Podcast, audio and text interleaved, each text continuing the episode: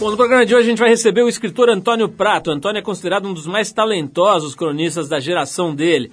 Tem apenas 36 anos, já está lançando seu 11 livro, chamado Nu de Botas. Uma obra onde ele mistura memórias da primeira década de vida com ficção e em crônicas que fazem uma visita geral a essa fase da infância dele, dos 0 aos 10 anos. Mas o Antônio vem aqui para falar sobre um monte de outras coisas também, sobre humor, sobre a profissão de escritor, sobre como faz para ganhar dinheiro com isso, sobre a participação dele na equipe que fez a novela Avenida Brasil e sobre ele já ser considerado aos 36 anos um dos grandes cronistas aí da geração dele. Além, é claro, da, da, da filha dele, né? Quem acompanha os textos do Antônio Prata sabe, ele está com uma filhinha novinha aí, tem falado sobre isso nos textos dele, nas crônicas semanais. Enfim, a gente vai conhecer um pouco mais da vida, da história de um escritor, um jovem escritor muito bacana chamado Antônio Prata. Olha só, quero aproveitar para lembrar todo mundo que já começamos aí com os preparativos para a sétima edição do Prêmio Trip Transformador. Já são sete anos que a gente vem homenageando e divulgando basicamente o trabalho de um monte de gente que dedica suas vidas para transformar o outro, para melhorar a vida dos outros. Essa é uma boa maneira de resumir o espírito do Trip Transformadores, né? Gente que bota a sua energia para melhorar a sociedade mesmo, para servir ao outro. Então, com isso, a Trip procura, até né, mostrando esses casos, né, esses exemplos, inspirar a todo mundo para que, que, as pessoas repensem um pouco seus valores e, e também comecem a se voltar um pouco para esse lado. Se você quiser conhecer mais sobre o Prêmio Trip Transformadores e também sobre os homenageados desse ano e os das outras edições também, dos anos passados, é só ir lá no trip.com.br barra transformadores. A gente agradece bastante sempre o patrocínio do Boticário, do Itaú, que são os principais apoiadores do prêmio, e também aos nossos co-apoiadores aqui da Suzano Papel e Celulose, H2O, Audi, Gol, Academia de Filmes, Almap BBDO, Update or Die e, lógico, pessoal aqui da Rádio Eldorado FM. É uma festa, uma alegria para a gente saber que cada vez tem mais companhias, mais gente é, apoiando e se juntando a essa ideia. Daqui a pouquinho tem Antônio Prata aqui no Trip FM, mas antes a gente vai de Lou Reed, um cantor que marcou a história da música mundial e que infelizmente nos deixou aí no último dia 27 de outubro. A faixa que a gente separou é Vicious, do emblemático álbum Transformer de 1972. Depois do Lou Reed a gente tem o Antônio Prata aqui no Trip FM.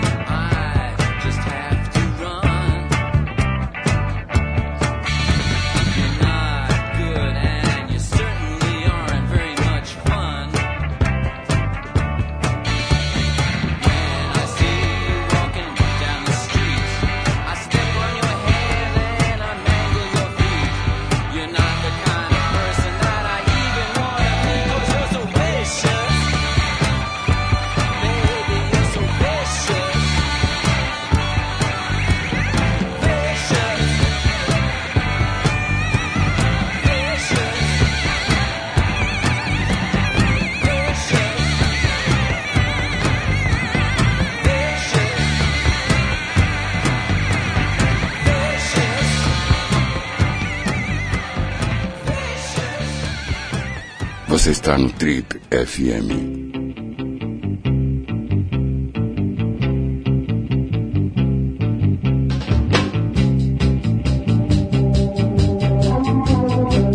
Muita coisa que passa totalmente despercebida para a maioria das pessoas acaba virando matéria-prima para a arte desse nosso brilhante convidado. Um verdadeiro mestre em dar ao cotidiano e às sutilezas do dia a dia o devido destaque, ele é hoje considerado um dos mais importantes e talentosos cronistas de sua geração. Paulistano do fim da década de 70, filho dos escritores Mário Prata e Marta Góes, ele estudou Ciências Sociais na PUC, a Pontifícia Universidade Católica de São Paulo curso que abandonou no último semestre. Profissionalmente, ele começou, para nosso orgulho, aqui na Trip, fazendo um estágio aqui na, na revista Trip, e depois acabou indo escrever crônicas para uma extinta revista da MTV, uma revista que durou vários anos lá da MTV. Logo ele se mudou para Capricho, onde escreveu durante seis anos e atuou sob a batuta do velho bom Tato Coutinho. Entre 2003 e 2009 foi cronista do jornal Estado de São Paulo e já há quatro anos escreve para a Folha de São Paulo no caderno cotidiano. Além do trabalho em revistas e jornais, ele escreve roteiros também, novelas e já lançou nada menos do que 11 livros. O cara tem 36 anos e 11 livros já publicados. Entre eles, o famoso Meio Intelectual, Meio de Esquerda, que reúne algumas das suas crônicas, e O Felizes Quase Sempre, que é um livro infanto-juvenil ilustrado pelo cartunista Laerte. Agora, o Nu de Bota, sua décima e recém-lançada obra. Você já deve ter percebido que o papo hoje aqui no Trip é com o marido da dona Júlia, a Felizar da Júlia, e o pai da pequena Olivia, o escritor Antônio Prata, nosso querido amigo que esteve com a gente aqui quando tinha 20 aninhos, depois fugiu e foi para o mundo, e agora volta aqui na condição de entrevistado, um homem de letras, um homem famoso e um pai de família. Antônio, seja bem-vindo aqui às nossas modernas instalações. Mó prazer, finalmente deu certo aqui nosso encontro para a gente poder bater um papo depois de tantos anos. Seja bem-vindo. o prazer é meu, fico muito feliz de estar aqui, Paulo. Depois dessa apresentação tão lisonjeira. Antônio, falemos da pequena Olivia, né? A Olivia a gente já conhece, a Olivia já está íntimo dela pelas suas crônicas, né? Quem acompanha os textos do Antônio sabe que desde o nascimento, antes, da, na verdade, do nascimento, toda essa coisa que vai mudando na vida da, da pessoa, né? Do pai, no seu caso, é, e da mãe também, do, do, da química do casal, enfim, de toda a vida do casal, a gente foi acompanhando é, pelas crônicas, né? Como é que está a pequena Olivia nesse momento? Ela está ótima, está na verdade muito melhor do que nas minhas crônicas. Na, na crônica eu dou uma, uma fantasiada ali, né? Na crônica ela não me deixa dormir, eu passo noites em branco, andando pela casa, e ela urra e eu sofro e tal. e ela é muito mais tranquila. Isso é uma coisa da crônica, de tentar pegar o que tem de engraçado numa situação e levar ao, ao paroxismo, levar ao, ao máximo, assim. E, mas ela tá, tá linda. Se eu começar a falar dela, eu não vou falar de mais nada. Esse, não, esse, não, me provoca. Esse assunto, esse assunto, até acho legal para a gente começar aqui, que é essa tua visão da crônica, né? Acho que tem gente que, que enxerga a crônica de uma maneira um pouco mais, sei lá, que talvez tenha um compromisso maior com o factual e tal. Eu vejo que você tem essa essa lógica da caricatura, né, de aumentar certos aspectos, de dar mais ênfase para um e fantasiar até um pouco, né? Você acha que a, que a, crônica não precisa ter nenhum compromisso com, com o factual? Olha, é, ela tem que ter algum compromisso com as experiências das pessoas, né? Eu acho que você tem que tocar as pessoas de alguma maneira. Então ela tem, tem nisso ela tem algum vínculo com, com o factual, mas não necessariamente com o que aconteceu comigo. Muitas crônicas que eu escrevo são ficção do começo ao fim. E eu finjo que é algo que me aconteceu e tal. Muitas vezes as pessoas falam, olha, que olhar interessante sobre esse fato. Eu falo, não é um olhar interessante, o fato foi criado para eu escrever a crônica.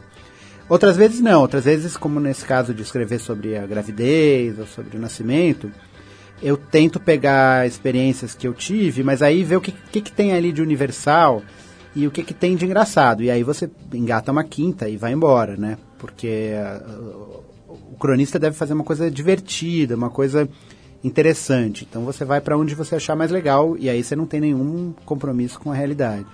Antônio, eu já, já tive também essa, essa oportunidade de escrever em grandes jornais semanalmente e conheço, eu vou te fazer uma pergunta que não é nada original, mas não deixa de ser interessante. Como é que é a coisa do, do papel em branco, agora da tela em branco, né? Assim, você sabe que você precisa entregar uma coisa semanal e acredito que, que não seja toda semana em que você esteja afim de se relacionar com o mundo, né? Eu me lembro bem, assim, eu escrevi bastante tempo para jornais e, tinha semanas que eu simplesmente não queria falar nada para ninguém, né? Mas você tem aquele compromisso, você precisa cumprir aquela obrigação. É, como é que é a tua relação com esse compromisso? Olha, meu problema é menos com a tela em branco e mais com a tela com alguns caracteres, assim.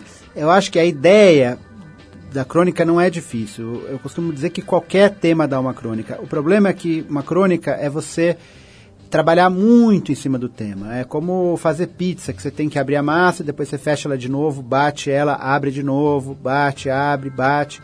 Então a minha angústia é quando eu tenho pouco tempo e, e, e eu vejo que está chegando o prazo eu não estou conseguindo extrair tudo que eu posso extrair dali.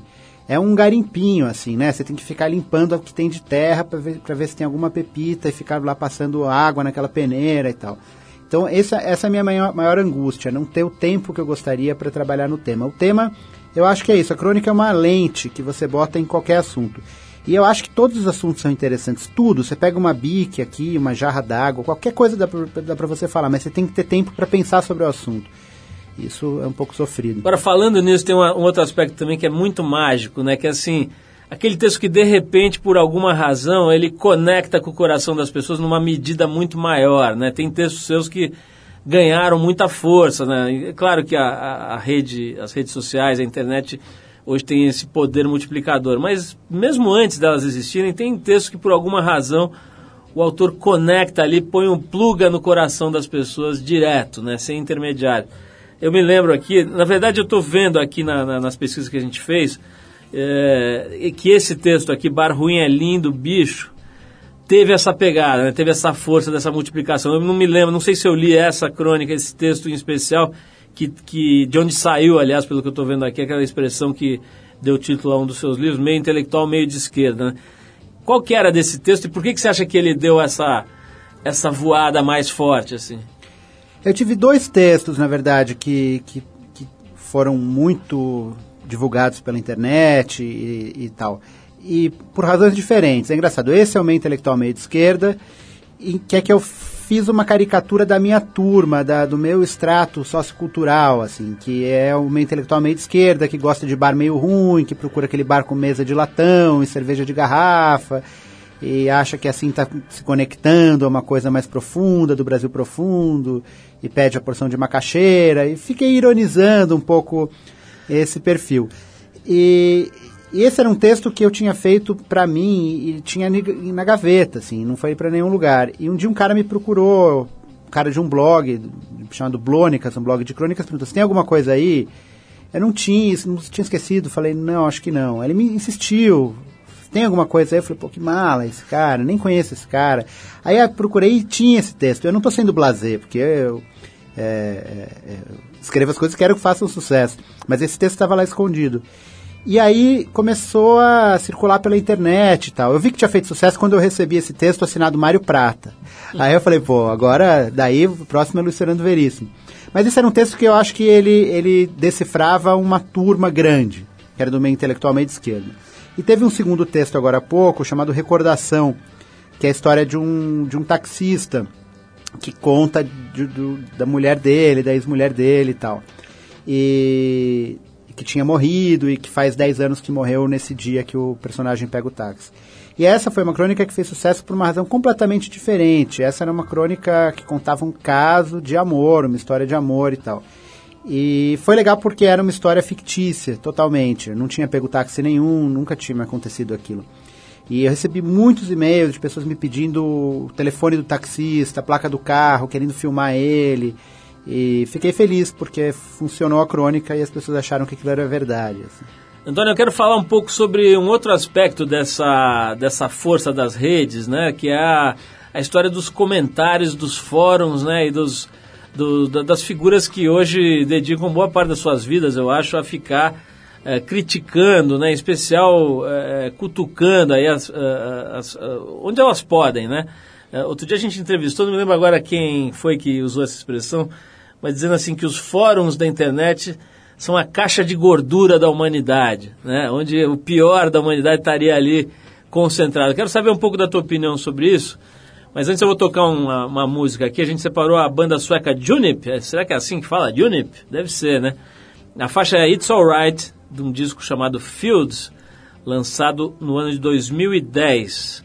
Depois dessa música a gente volta para saber o que Antônio Prata acha dessa raça que fica ali soltando farpa pela internet, especial nos fóruns de, fóruns de comentários. Vamos ouvir a banda sueca Unip e a gente já volta.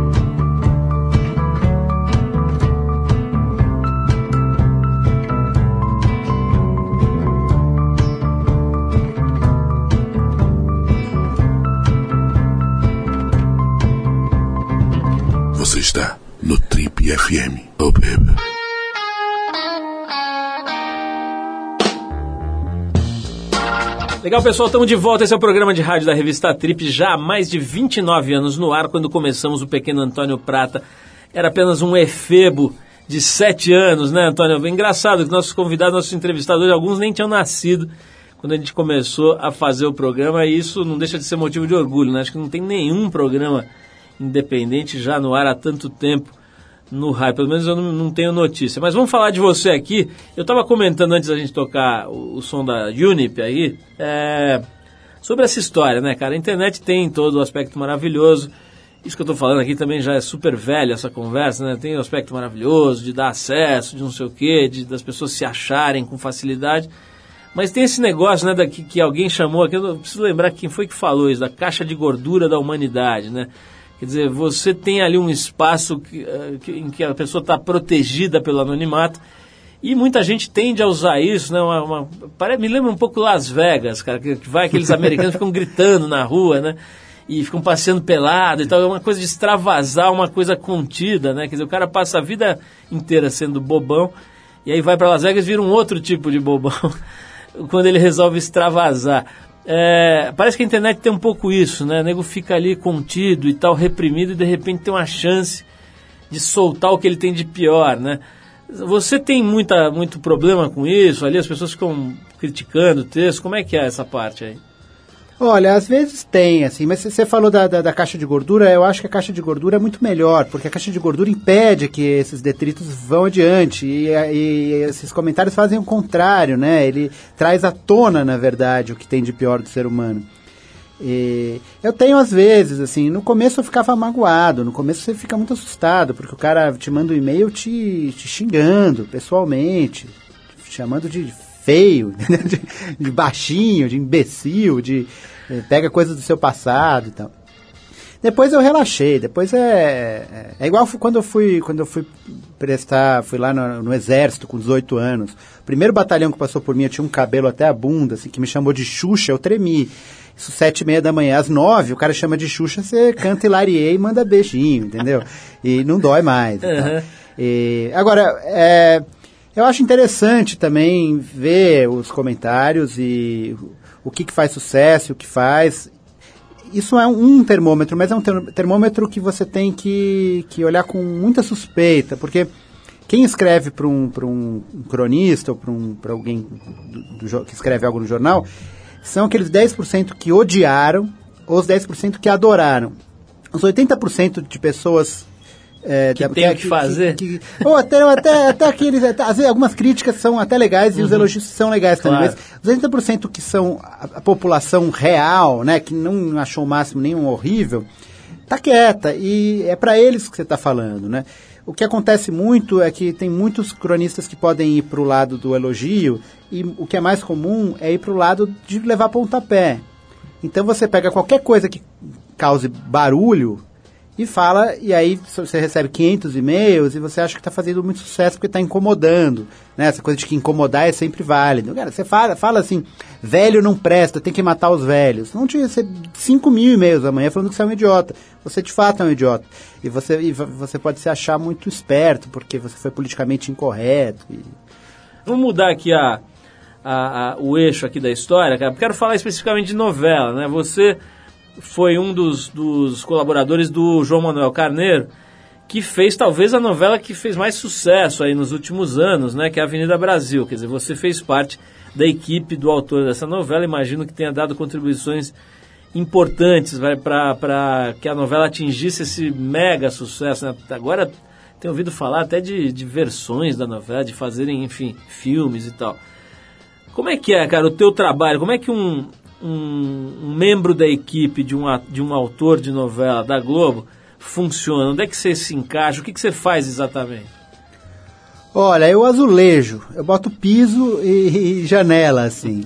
É, o mérito é 99% do João Emanuel, da parte do texto. Assim. É, o autor principal cria a história. Quando eu entrei, ele tinha uma sinopse de 80 páginas de ap apresentando todos os personagens, contando a história da Nina, da Carminha, da, daquela casa ali do Tufão, até o momento em que a Nina se revelava para Carminha e aí botava a Carminha para trabalhar para ela. E, quer dizer, ele já tinha dois terços da novela ali. E como é que funciona? Ele manda todo dia uma escaleta, que é um resumo do capítulo. Um capítulo tem 32 páginas, a escaleta tem 17, quer dizer, é, é, é grosso o negócio. É um caldo quinora ali do capítulo bem concentrado. E essa escaleta já vem com cenas. Já vem cena 1, cena 2, cena 3 e no fim da cena quem é que vai escrever? Eram cinco colaboradores. Então, cada um de nós ficava com 20% do capítulo. E cada dia você pega uma, uma trilha diferente, um, uma historinha diferente. Então, um dia você pode pegar Leleco e Tessália e você conta todas as, escreve todas as cenas deles. Outro dia, Carminha, blá, blá, blá. E o que você faz é, você tem ali um, um resumo da cena, onde ela começa, onde ela acaba, e uma indicação de diálogos, e você transforma aquilo numa cena de verdade. Você bota o diálogo, que cada um fala, o jeito que cada um fala. é, você bota graça, você bota molho, é, você pode inventar também. Às vezes ele fala, acha que é por aí, o João Emanuel Severo no fim, acha que é por aí, pode ir por outro caminho. Essas cenas eram bem legais, porque daí você tem liberdade de. Você sabe que no final ele, o casal tem que estar tá brigado e ele tem que estar tá com ciúmes. Mas em vez disso acontecer porque ele viu uma mulher no bar, você pode fazer ela achar uma foto da ex-mulher dele, sei lá, você pode criar outro caminho. Aí você, todo mundo manda para o João Emanuel as cenas, ele monta, dá uma polida ali, uma mexida e devolve para a gente ler o capítulo inteiro. A gente eram quantas pessoas? Cinco colaboradores. Mas tinha uma colaboradora, Márcia Pratos, que trabalhava mais diretamente com ele, criando as escaletas, e quatro escrevendo. Agora, como é que, como é, que, é, que é o ritmo, né? Quanto você tem que escrever por dia quando você estava numa empreitada dessa? Olha, bastante. É, no caso do autor principal, escreve umas 38 horas por dia. E, e é, um, é maluco. Num, num, trabalho com um autor como João Emanuel, com um cara muito centrado e, e, e, CDF, assim, o colaborador não enlouquece. Mas dependendo das cenas que ele te manda, você tem que ficar ali 10 horas escrevendo sem parar e tal. Mas depende, tinha dias que vinha 14 cenas, 16 cenas, tinha dia que vinha 4. Então dependia da, é, disso. Mas para o colaborador é um trabalho possível, assim. Para o autor principal é, é, é um Iron Man, assim. Agora, no estágio que você está aí, profissional e tal, é uma, é uma, coisa que te dá vontade de fazer mais vezes ou foi uma experiência que, que já tá bom para você? Não, eu curti, curti bastante. Inclusive, eu vou, na semana que vem, eu vou receber a sinopse da próxima novela dele, para já começar a ajudar ele. Ah, você vai entrar numa vou próxima? Vou entrar na próxima, então. é. E gostei, gostei muito, gostei de trabalhar com ele, assim, também não é uma coisa que eu gostaria de fazer qualquer novela com qualquer pessoa, é, é um trabalho muito intenso, né?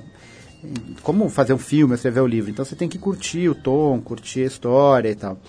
E gosto, gosto bastante. Vamos falar um pouco mais sobre grana, Antônio, porque a gente fica falando sobre esses trabalhos, então não, não, não sei se as pessoas têm uma dimensão de como é difícil ganhar dinheiro com texto, né?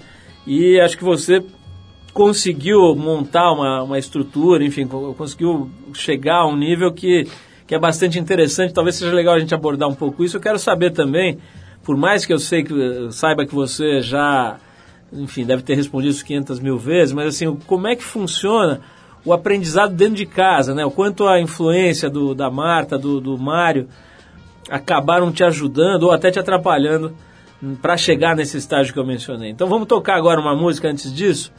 A gente vai tocar aqui Secos e Molhados, seguramente uma das bandas mais importantes da, da história da música, no mínimo do rock, né, da música contemporânea brasileira. A faixa que a gente vai tocar chama-se Assim Assado, do disco de estreia do grupo, que foi lançado em 73, é, chamado, como é que chamava? Acho que era Secos e Molhados mesmo, né? Secos e Molhados, é isso. Vamos então com Assim Assado, a gente já volta com Antônio Prata aqui no Trip FM.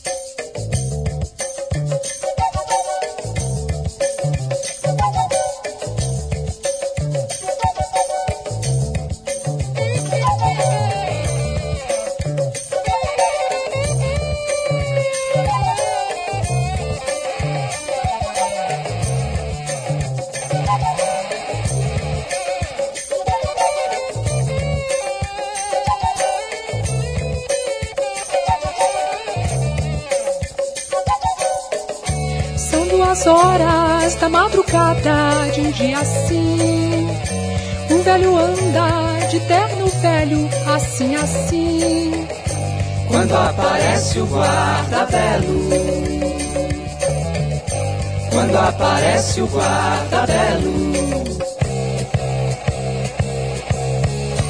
É posto em cena, fazendo cena, um treco assim bem apontado, ao nariz chato, assim, assim. Quando aparece a cor do velho, quando aparece a cor do velho.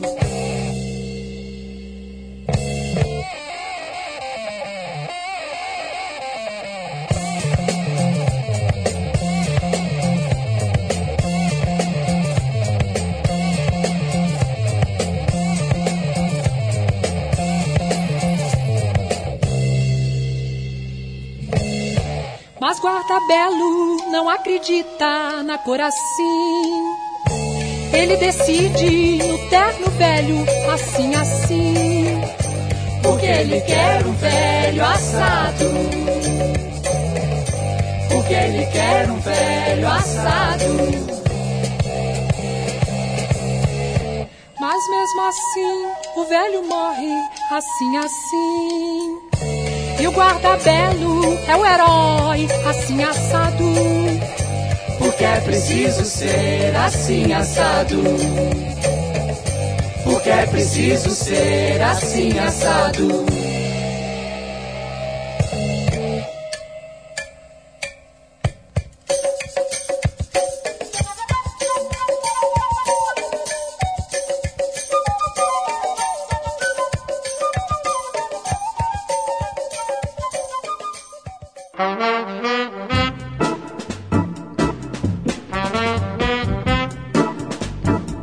Legal, pessoal, estamos aqui hoje com muito prazer conversando com o Antônio Prata, ele tem 36 anos, é um grande cronista, está escrevendo muito bem nos jornais, no, nas novelas, né? Acabamos de falar aí sobre a participação dele na novela Avenida Brasil, que qualquer pessoa que não tivesse em coma nos últimos anos aqui no Brasil, enfim, acompanhou, viu, no mínimo ficou sabendo, né? Um enorme sucesso, uma série de outros trabalhos, e está lançando aqui um livro muito bacana aqui, editado pela Companhia das Letras, chamado Nu de Botas, uma capinha muito legal, uma, uma vitrolinha aqui antiga, com um disco do Pinoquinho.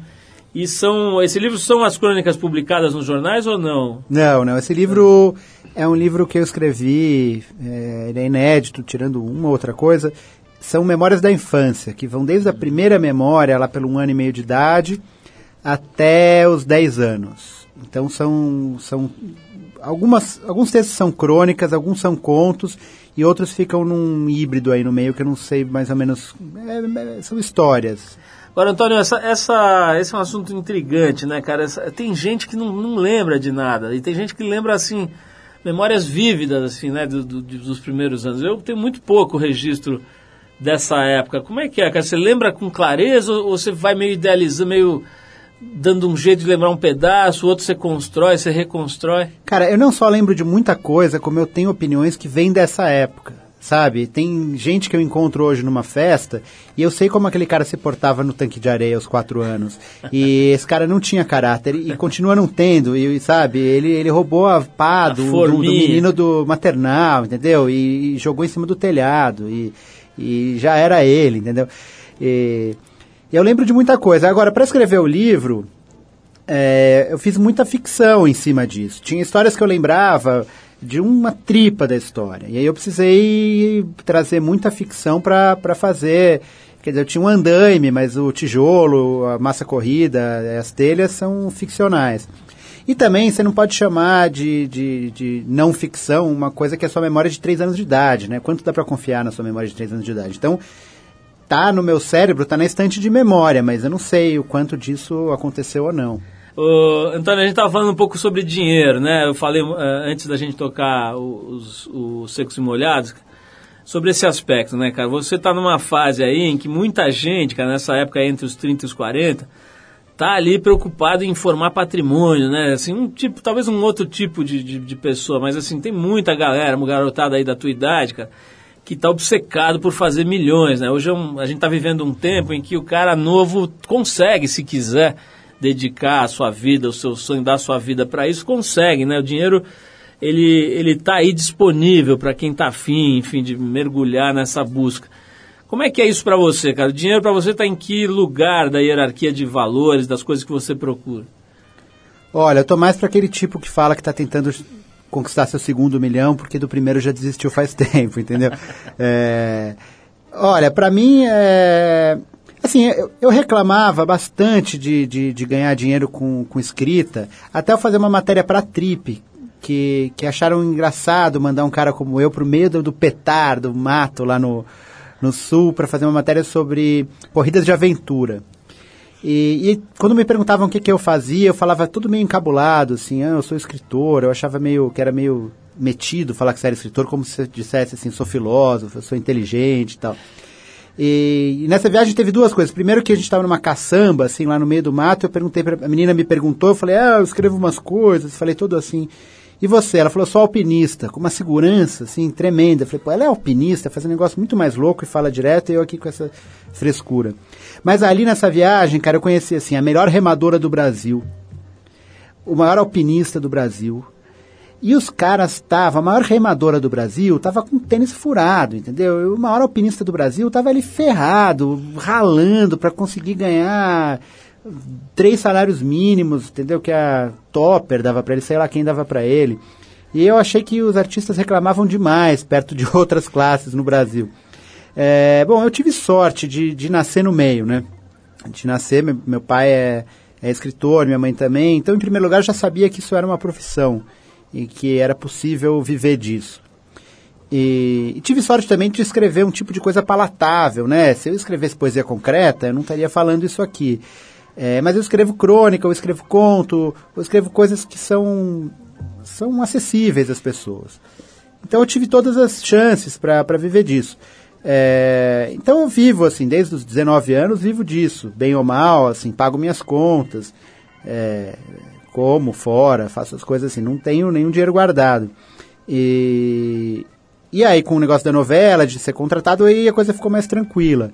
Aí agora dá para ficar tranquilo, mas assim, ainda tô. Na verdade, o meu patrimônio é, é, é negativo, ainda tô, pagando as parcelas da casa. Antônio, vamos fazer mais uma pausa para ouvir música. A gente vai de Salasu, é isso?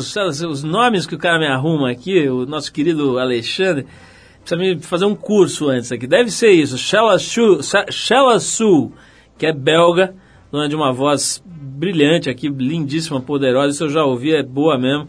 A música que a gente separou chama-se Ragamuffin, faixa que está no disco de estreia dela, que leva também este poético nome de Shala. Foi lançado em 2011. Essa música eu vou dedicar aqui para Karina Bud Alvarenga, que é uma ouvinte assídua nossa. É, ela e o Edu, marido dela, ouvem a gente bastante aqui direto. Um beijão para os dois. Vamos ouvir então esse som que vem lá da Bélgica, Chalaçu.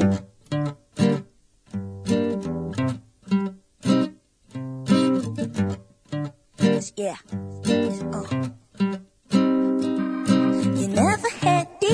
Easy, I know. But I still remember you and what we used to say so. I say, this is my song for you, my friend. You can only see that I can hardly let things go. No, oh yeah. So listen to the sound of my voice. You better send him all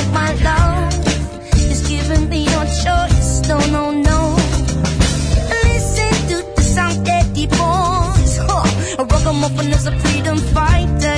He's handling the choice, and I know that.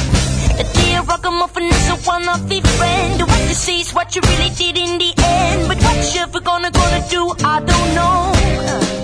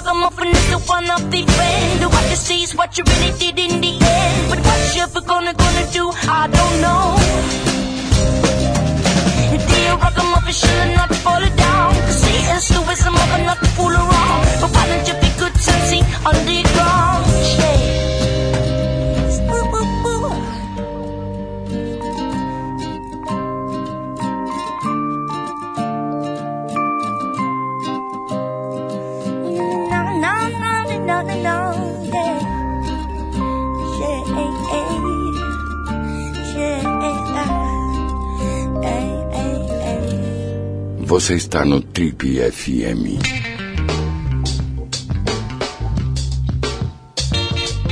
Legal, pessoal, estamos de volta hoje conversando com Antônio Prata. Ele é escritor, cronista, faz livros, roteiros de novela, faz um monte de coisa legal, sempre ligado, mais até do que ao texto, a uma visão de mundo original, né, Antônio? Eu gosto de, de olhar para o escritor, cara, pela visão de mundo. Às vezes tem caras que fazem crochês com as palavras lindíssimos, gente que você percebe que domina o idioma e que sabe fazer construções de frases incríveis, mas cuja visão de mundo é menos interessante, né? O jeito como o cara vê as coisas é menos interessante para mim, pessoalmente, sempre interessou mais essa capacidade de olhar para uma coisa e enxergar outra, né? Isso tem a ver, né, com a, com a construção da crônica, né? Acho que é um pouco você falou, né? Dá para falar de uma jarra d'água desde que você tenha um olhar próprio, original para aquilo, né? Tem a ver isso que eu estou falando ou não? Olha, eu acho que é, que é assim, o, o, escritor tem menos um olhar original do que uma capacidade de descrever algo que muita gente vê.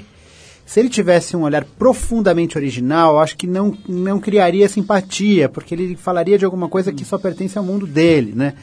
É, isso principalmente na crônica, assim, uma, uma, um elogio que eu gosto muito de receber é, cara, eu sempre pensei isso. Eu vejo isso. É, lá na empresa onde eu trabalho tem um cara que é exatamente assim. E, todo mundo pensa absurdo, todo mundo pensa literariamente. O pensamento é literário, né? O pensamento é metafórico, é com figuras de linguagem, com elipses, é, é blocado, não é linear e tal.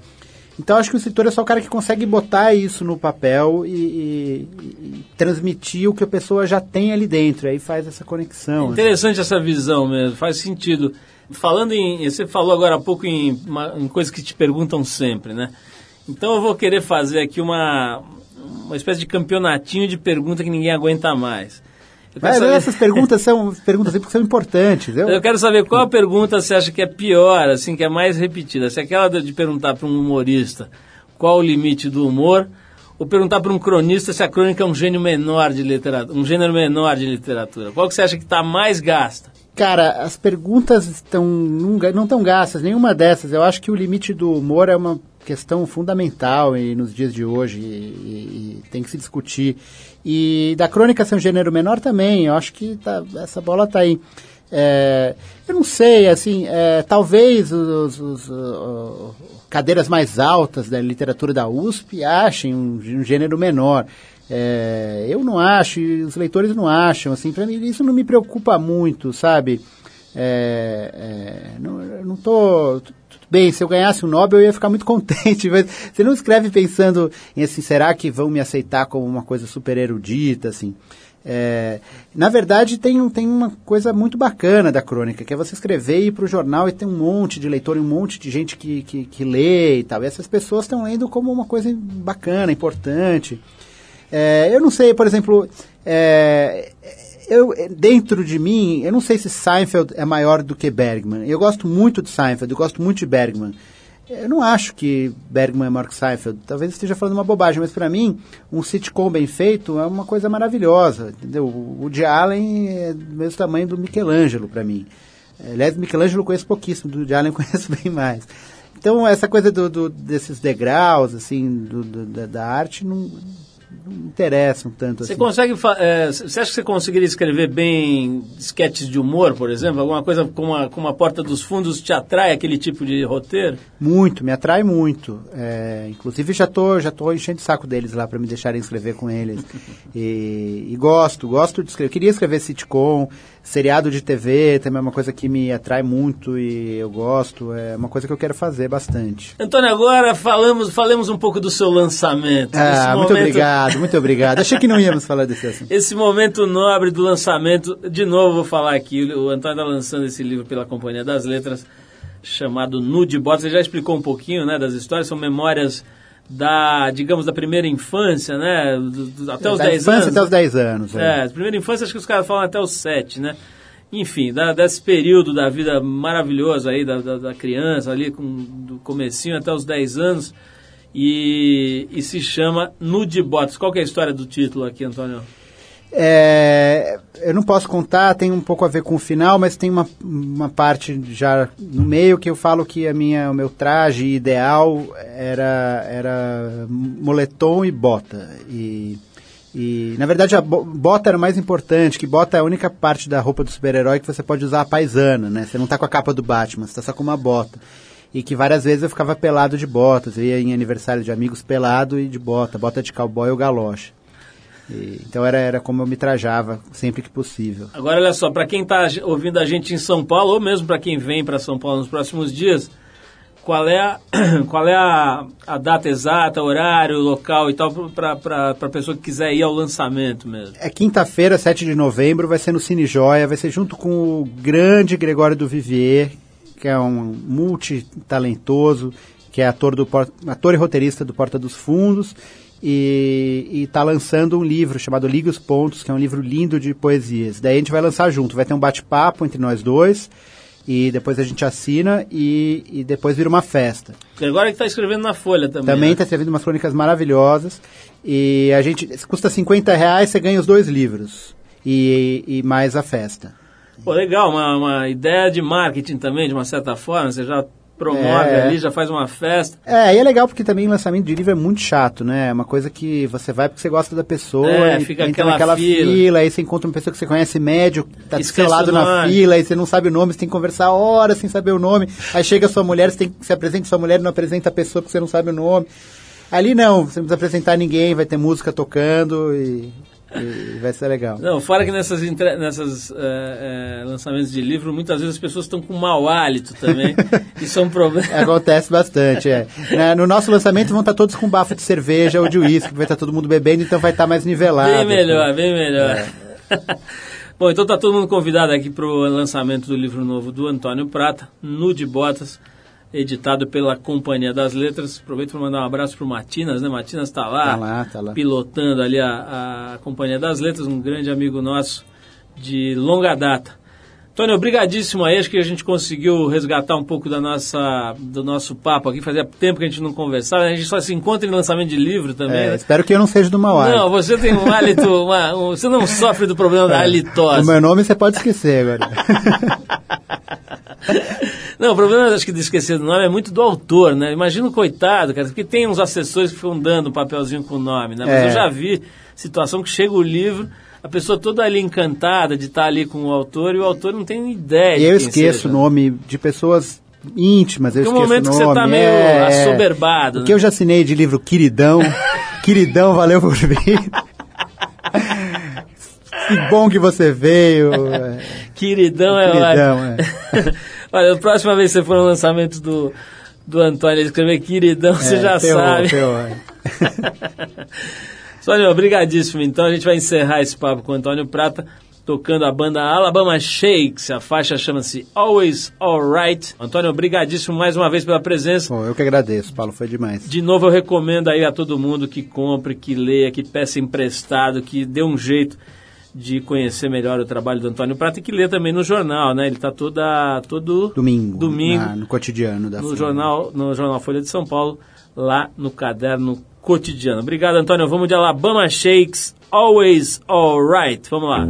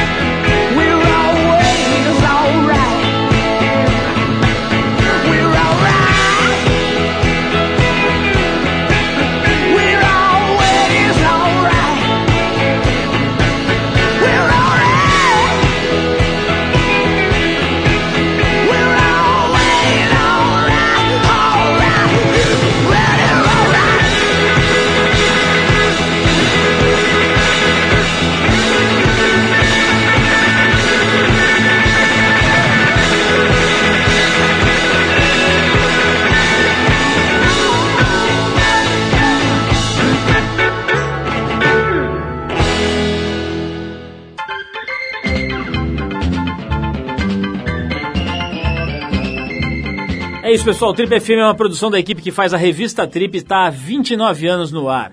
Apresentação Paulo Lima, produção e edição Alexandre Potashev. Para falar com a gente, você pode escrever para rádio@trip.com.br ou então pode nos adicionar no Twitter. A gente está lá no tripfm. Para quem perdeu o programa de hoje, quer escutar de novo ou quer conhecer melhor o nosso trabalho, acesse o trip.com.br. Lá você vai encontrar um arquivo com centenas de entrevistas feitas por aqui nos últimos 13 anos. E você pode baixar essas entrevistas para escutar a hora que quiser e onde quiser. Você também pode acessar esse arquivo pelo aplicativo da Trip para o iPhone. É só procurar lá na Apple Store, que ele é gratuito. Na semana que vem a gente volta nesse mesmo horário com mais um Trip FM. Um abração e até a próxima!